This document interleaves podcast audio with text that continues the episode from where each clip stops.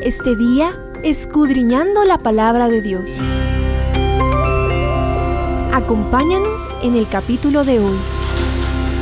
Estudiando la Biblia un día más. Isaías 42 contiene un mensaje profético espiritual que trasciende hasta la venida del Mesías y hasta nuestros días. Examinemos de manera breve tres símbolos y tres temas que resaltan en este capítulo.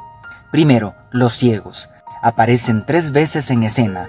Invertiremos el orden para enfocarnos. A. Los versículos 18 al 25 reprenden a los ciegos y sordos espirituales porque no quieren atender al llamado divino a pesar de estar sufriendo las consecuencias de su desobediencia. Esta ceguera espiritual pareciera indicar el versículo 17 que fue provocada por la idolatría.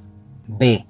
El versículo 16 coloca como motivo de alabanza a Dios las palabras, y guiaré a los ciegos por camino que no sabían, les haré andar por sendas que no habían conocido, delante de ellos cambiaré las tinieblas en luz y lo escabroso en llanura. Estas cosas les haré y no los desampararé. Y sé, el versículo 7 promete que será enviado el siervo de Jehová para que abras los ojos de los ciegos, para que saques de la cárcel a los presos y de casas de prisión a todos los que moran en tinieblas. En pocas palabras, Dios reprende a quienes deliberadamente rechazan su luz, pero no deja desamparados a quienes sinceramente anhelan la luz de la verdad y luchan a pesar de su ignorancia y sus deficiencias. Segundo, las costas. La palabra hebrea Ijim, que unas versiones traducen como islas y otras como costas, es, según el comentario bíblico adventista, una expresión que se emplea comúnmente en el Antiguo Testamento para designar a todos los países situados en la cuenca del Mediterráneo. Estas tierras eran parte de la heredad prometida a Abraham, pero prácticamente nunca llegaron a ser parte del territorio de la nación de Israel. Esta línea de ciudades donde terminaba la tierra firme es utilizada por el profeta para representar a los gentiles. Una característica singular de Isaías es que insiste que tanto Israel como su Mesías tienen una misión evangelizadora en favor de los extranjeros hasta el fin del mundo, como lo deja claro el verso 6. Yo Jehová te he llamado en justicia, y te sostendré por la mano, te guardaré y te pondré por pacto al pueblo, por luz de las naciones. Y tercero, el siervo de Yahvé. Es intrigante la manera en que utiliza esta expresión el profeta Isaías. En la primera sección del capítulo dice, He aquí mi siervo, yo le sostendré, mi escogido en quien mi alma tiene contentamiento. He puesto sobre él mi espíritu, él traerá justicia a las naciones, como dice el versículo 1.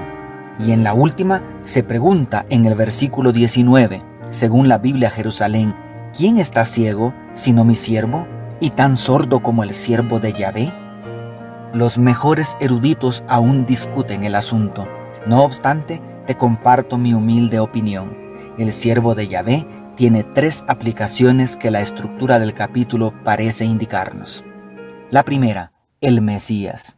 La primera sección representa al Mesías. Puedes ver cómo el verso 1 es citado en los Evangelios en ocasión del bautismo de Jesús, solo para poner uno de tantos ejemplos. Jesús es el siervo de Yahvé ideal. La segunda, el pueblo de Dios.